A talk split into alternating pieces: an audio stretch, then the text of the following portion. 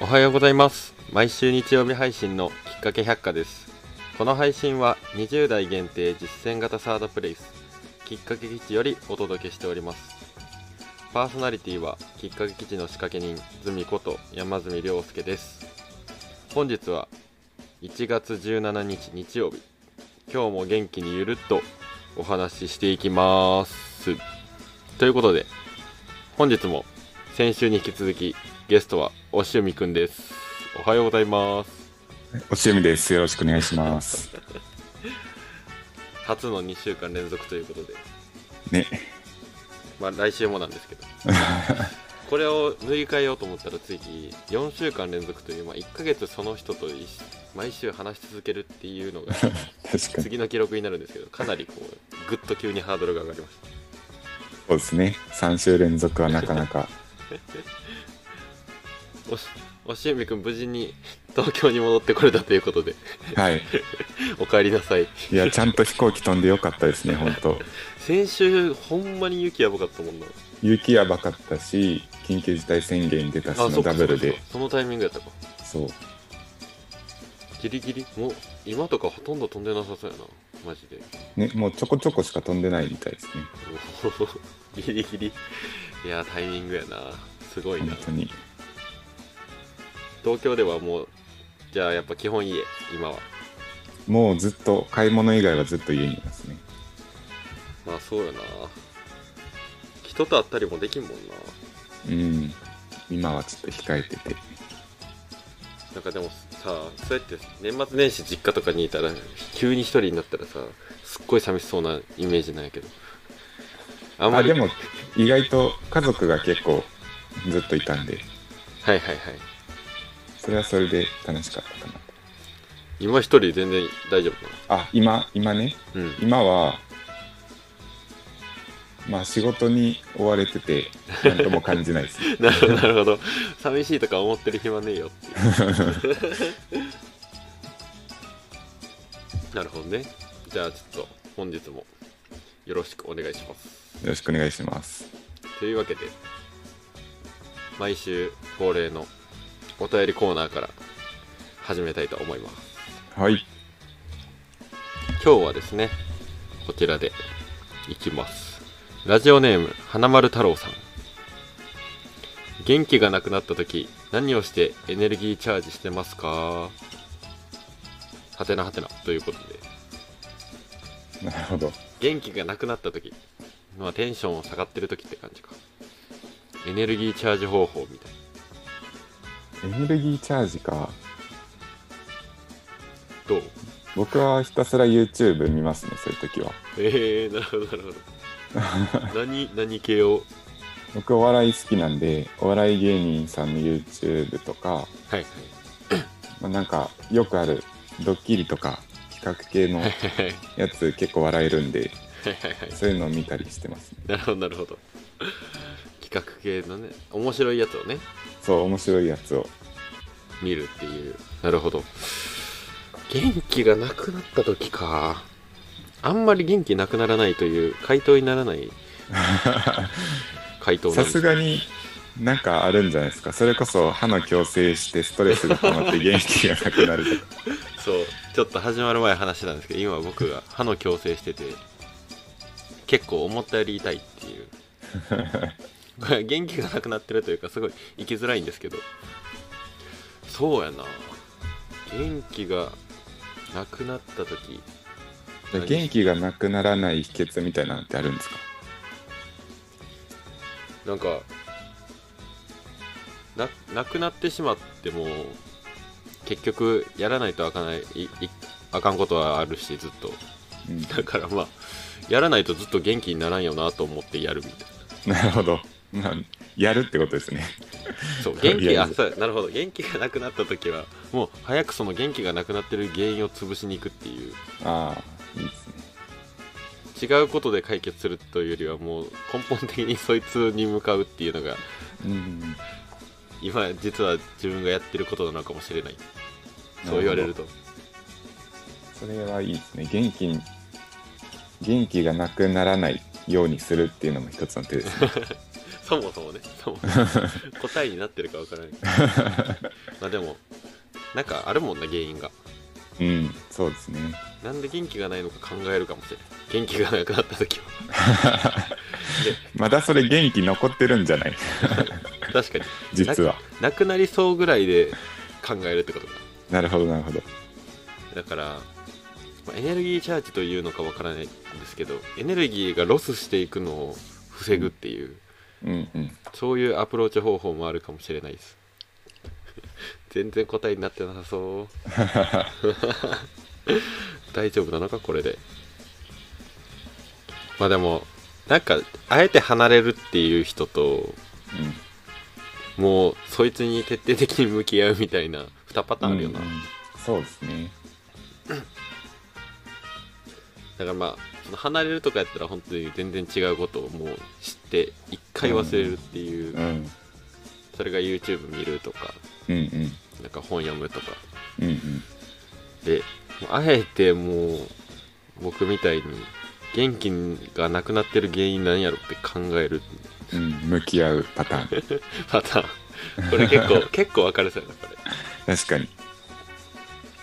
まあでもどっちでもチャージできたらいいかなと思うんですけど。そうね。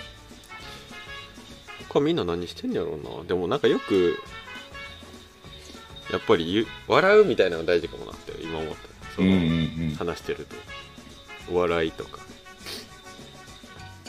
他なんやろうななんかまああ友あとは結構散歩してはいはい。なんか今ってマスクするのが当たり前じゃないですかはいはいはい。でマスクしてると口が動いてるのがあんまバレないんで音楽聴きながらちょっと 口ずさみながら散歩するとめっちゃ気分良くなります。えー、ちょっと外で開放感のあるとこでう歌ってるみたいな。そうそう。でミュージックビデオを撮られてるって勝手に思い込むっていう。妄想の世界に入り込むと。そう。歌手になりきる。みああそれちょっと面白そうやな。確かに、うん、めっちゃ気分いいなるほどね。それちょっと面白そうやな。確かに若干口ずさんでる時あるかも最近。これ良さそうです。花丸太郎さん。これちょっと散歩しながらミュージックビデオ撮られてるつもりで歌うっていう。そうそうそう。これやりましょう。気をつけないとねなかなかのボリュームになってる時はあるかもしれない。確かにこれ一旦これでこれ一回試してみてください。ぜひ。ちょっといいの出たんで。というわけで元気がなくなった時は外に出て音楽を聴きながらミュージックビデオを撮られたつもりで口ずさむ。これです。これでいきましょこれを ぜひ試してみてください。花丸太郎さんありがとうございます。うありがとうございます。はい。というわけでお便りコーナーは以上になります。はい。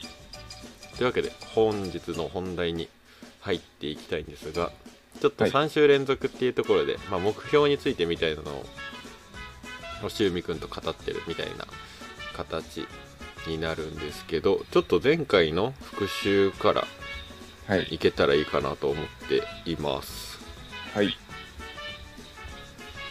えっ、とじゃあ前回の復習、まあ、振り返りとしてはえー一応成長し続ける目標達成するためにはっていうことでずっとお話しさせていただいてるんですけど、まあモチベーションを高く保ったまま行動すると自然と成長し続けるよねっていうところで、まあ、モチベーション高く保つためにはっていうところではい、えーとまあ、結論は自分をよく知るっていうところに落ち着くんですけど、まずモチベーションを高くする要因を、えー徹底的に導入してモチベーションを下げうるものをはいはい。徹底的に排除するっていうのが考え方の一つ。と、うんうんうん。でモチベーションには1.0と2.0と3.0の3段階あって、ありましたね。まあ、1.0は生存のためのモチベーションなんで、まあ、あんまりその強い今今の時代にはそぐわないという。か、はいはい。で2.0はお金あとは承認とかはいはい他者からの承認とかあと地位名誉とかそういう外的な要因で、まあ、外からの報酬とか外からの罰によってえっと、動くっていうのが特徴でしたと。はいはいモチベーション3.0は自分の内側から出る好きとかやりたいっていう要因をもとに自発的に行動するのが特徴ですと。はいはいはいで前回のきっかけ100回終わってコメントいただいたんですよね。モチベーション3.0で今後行動していきたいと思いましたっていうコメントがあって、うんありまいやすごいいいなと思いました。ねちゃんとちゃんと聞いてくれてるという。や本当嬉しいですね。嬉しい。やっぱコメントをもらうとねうん。さらに元気も出ますねそうですね。モチベーションが上がりますね。いや本当に。いやっぱやこれモチベーション3.0まあ最終的には自分が行動すれば成長すればモチベーション2.0でも3.0でもどっちでもいいんですけど、うんうんうん3.0の方がモチベーションが安定しやすいんですよね。うんうんうん。モチベーション2.0のお金とか承認地位名誉みたいな外的な要因だと結構不安定でうんうんうんこうある時は承認してくれたりとかある時はこいつはダメだなって言われて落ち込む。はいはい。とか結構不安定だったりあとお金とかよくなんか年収800万ぐらいがこう自分のモチベーションの天井っていう風な言い方をしたりするんですけど、ある程度もらえたらそれ以上モチベーションが上がらなくなったりするんですよね。はいはい。ほんまにこうめちゃくちゃ車がとにかく好きでもいっぱい車が欲しいとかなんか際限ないお金の使い方ができる人は、まあ、ある程度までいけそうやけど。確かに、そういうのない人はちょっときつそうやな。うん、なんかそういうのも結局モチベーション3.0で車が好きっていう。ああなるほどねそう。そっか。それは車に置き換わってるからってことか。そう。でそれをもとにお金が欲しいから頑張って仕事をしようっていうなるほどなるほど。3.0になってるっていう。だただ単にお金だけが目的とかだと不安定で続きづらいという特徴があってモチベーション3.0の好きとかやりたいだと安定するし幸福度が高いっていう特徴があるんで。はいはいはいまあモチベーション3.0でいくのが結局は一番いいかもしれないですね。なるほどね。あでもこの間今週の金曜日にじゃあ僕アナザースカイめっちゃ好きなんですけど今週の金曜日あの厚切りジェイソン。おうあの Why Japanese People のはいはいはい。人がアナザースカイ出ててあの人がこう幸せについてとか自由とはとかうん。いろいろ語っててその時にもう幸せとはの時に物で定義してないから今はめちゃくちゃ幸せみたいおー。ななんか例えばなんか家族とかそのはいはい周りにいる人とか環境とか、うんそういうものに幸せの定義を置いてるからなんか今欲しいものありますかとか言ってもいやー特にないですねみたいへえななんかすごい考え方がこうアップデートされる感じがあってうん。ちょっと TVer っていうアプリで見れるんで、また時間ある人はちょっと厚切りジェイソンのアナザースカイを来週の木曜日ぐらいまであるあの残ってるので見てほしいなと思いました。この話に興味ある人は。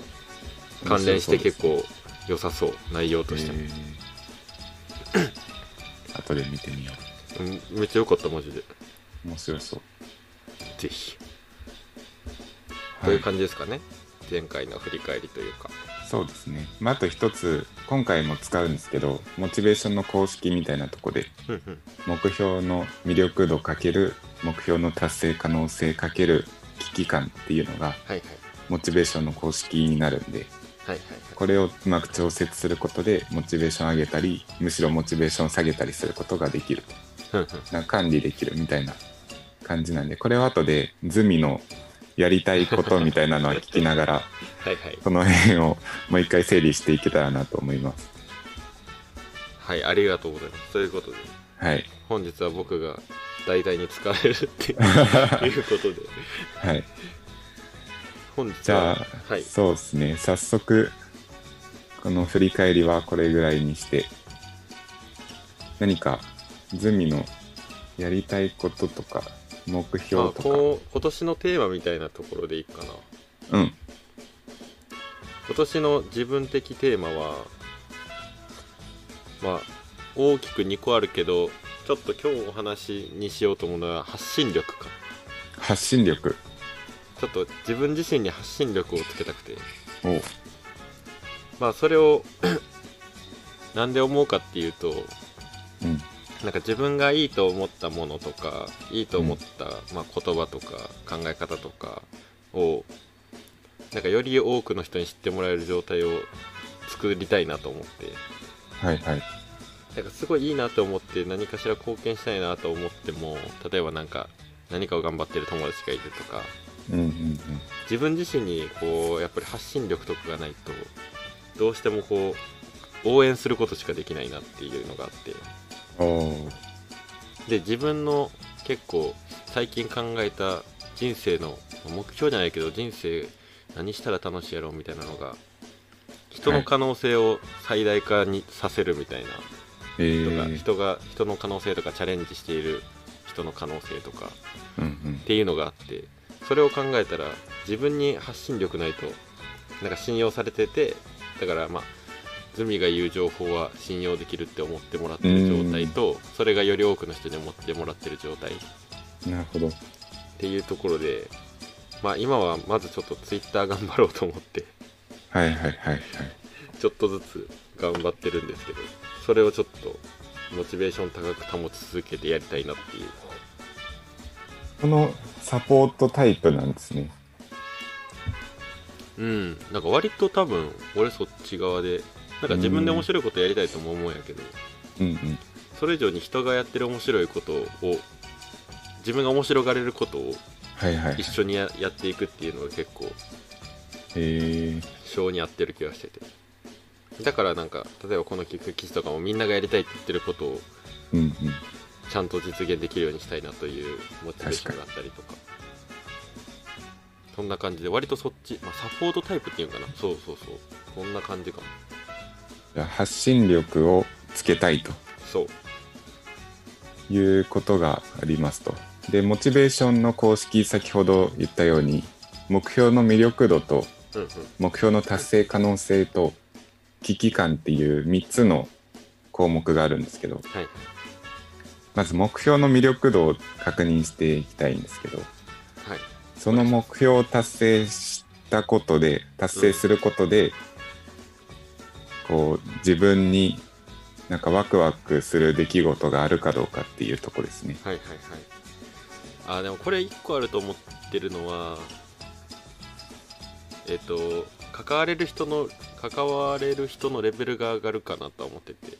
うんうん例えば、まあ、ちょっと具体になっちゃうけど Twitter で例えば1万人フォロワーがいる人。っうん。うんて多分その1万人とか3万人とかいる人と関われたりする、うんうん。まあそういう人って基本的にこう何かをやっててまあなかなか空っぽな人はおらんと思うんやけど基本的に、ってなったらこう関われる人のレベルも上がるから自分が面白いと思えることに出会える可能性も増えるかなみたいああなるほど。なのは思ってる、まあ、あとは単純に自分がいいと思ったものをいろんな人に知ってもらえるという状態を作れるっていう。うんうんうん。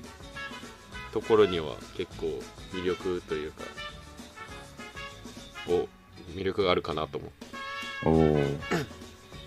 じゃあ目標の魅力度としては割と高め。うんなんかその状態になった時のことを想像するとうんうんテンションは単純に上がるなるほどなるほど。それテンションが上がるっていうのがいいですよね。なるほどなんかよく失敗する、えーケースとしてはうんうん一応目標のなんかこの目標達成した後にこうなるっていうのは大体なんとなく決めるじゃないですか。けど実際はとりあえず決めたけど実際はワクワクしてないとかなるとはいはい途中でもうなんかダウンしてしまう。なるほどねでまあ、実際にそれを考えてテンションが上がるとかワクワクするっていう現象が起きてるとこれは本当に魅力度は高いんだなっていう。なるほどなるほど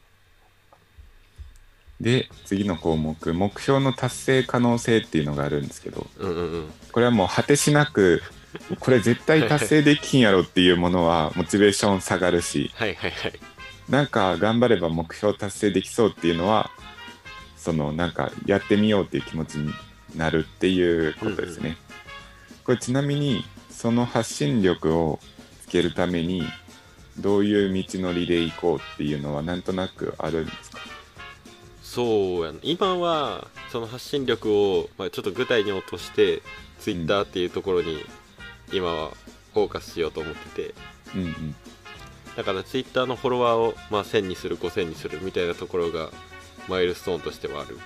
でうん。今いろいろ教えてもらってる人はい。が1万4 5千人とかいる人なんやけど。だからまあちょっと1万人とか言うと遠すぎるっていうか正直自分の中で現実的じゃなさすぎる部分がまだあるから実力的にも、だからまあまずは1000人とか3000人とか。うんうん。なんかその辺を今は数千人っていうところを目指していこうと思ってて。なるほど。でまあ教えてもらってる人がもう1万3 4千人とか言ってうんうん。こうやってちゃんとやっていったらまあさ5000人とかはいけるっしょみたいな言われてるからまあ頑張ればちゃんと頑張り続ければ無理じゃないんかと思っている。なるほどなるほど。ちなみに今何人ぐらいなんですか？今まだ170人とか。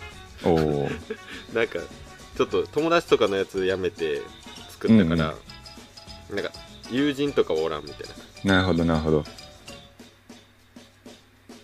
でも年始めが120人ぐらいだったんで。うんうんうんこの23週間で70人か50人くらいは増えた。おおすごい。もうちょい頑張りたいんやけど。いいっすね。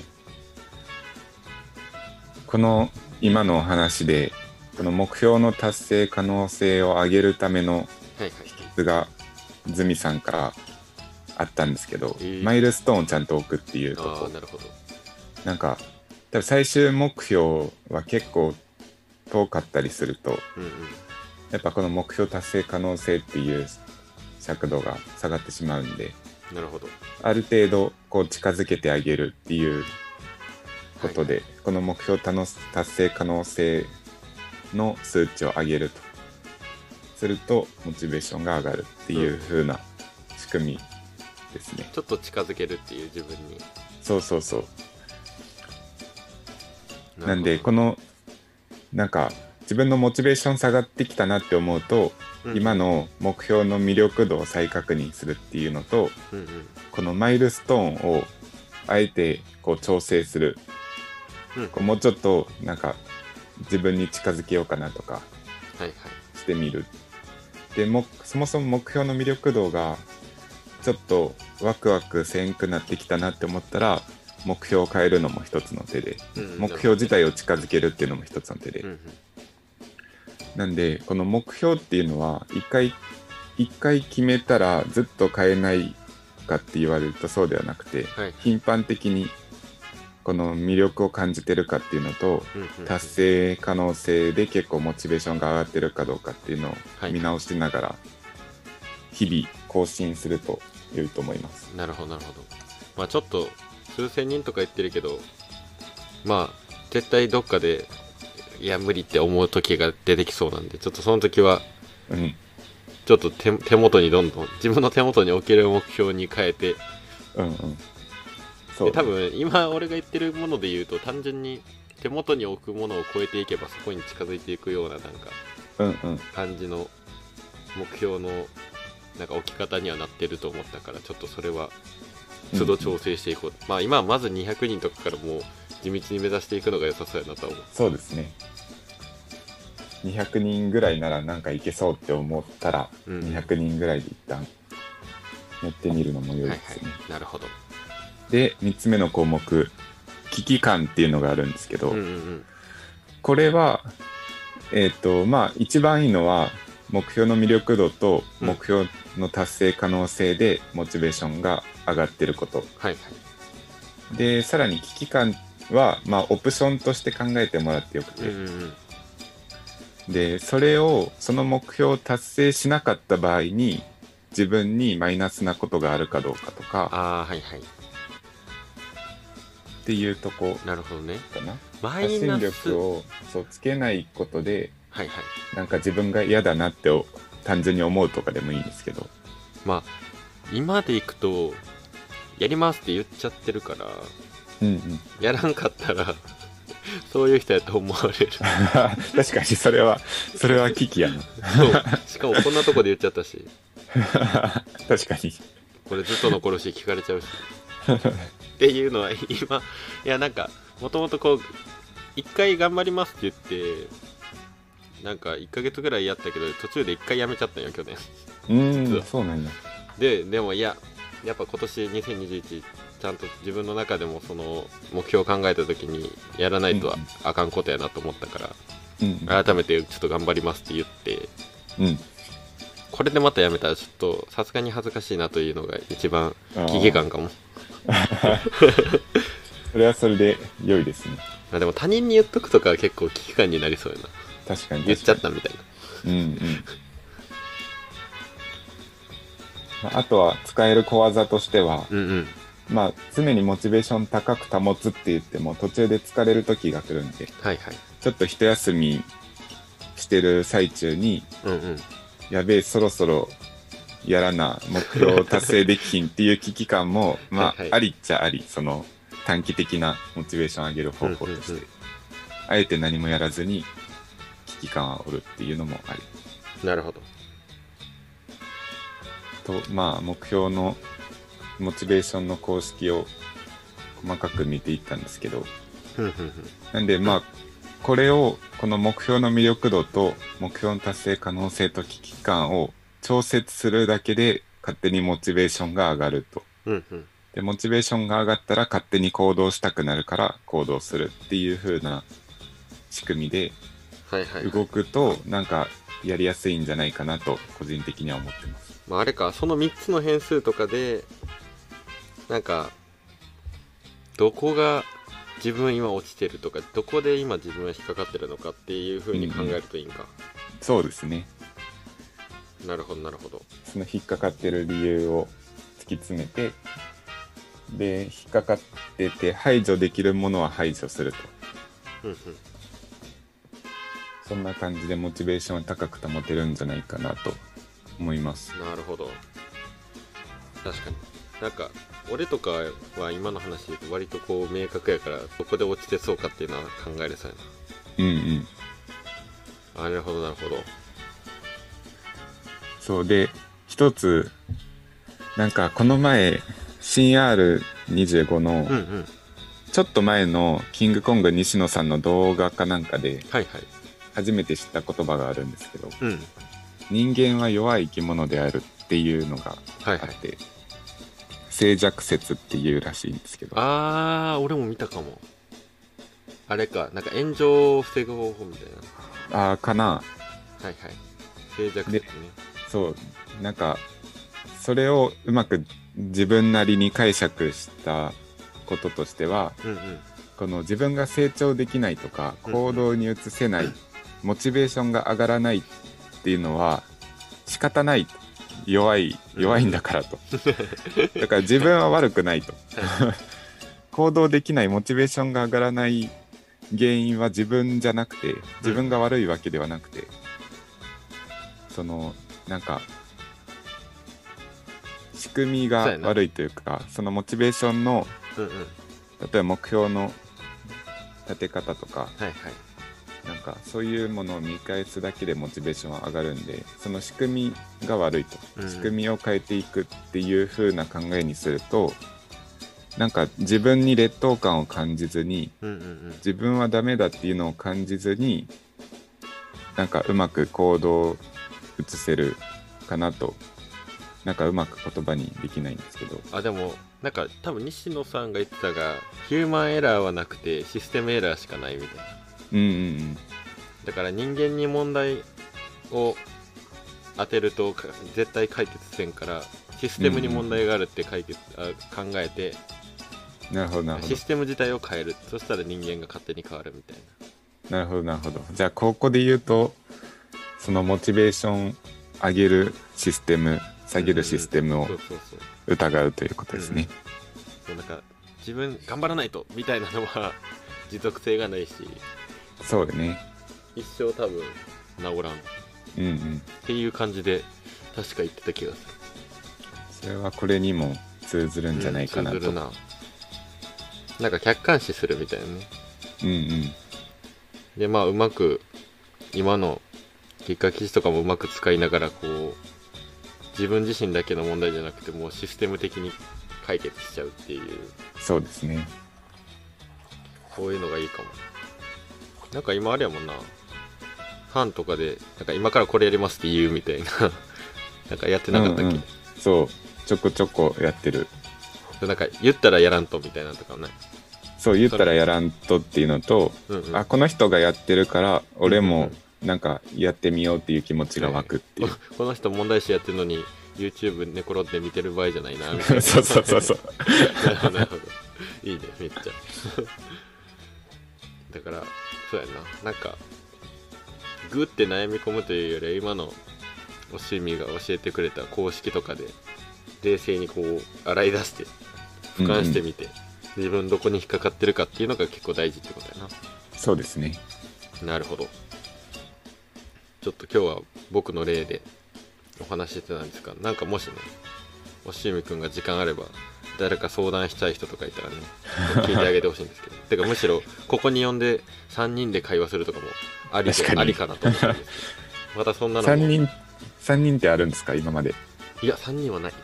あ、じゃあまた新たなチャレンジそうちょっとなんかこれちょっと聞いてほしいみたいなのがあったらちょっとぜひ DM でもいいですしなんかあのお便りお便りとか参加して参加したいフォームとかに送っていただけるとチェックするのでちょっと面白そうやなそれ面白そう。ぜひなんか使えるもんは使っちゃってくださいそうですね。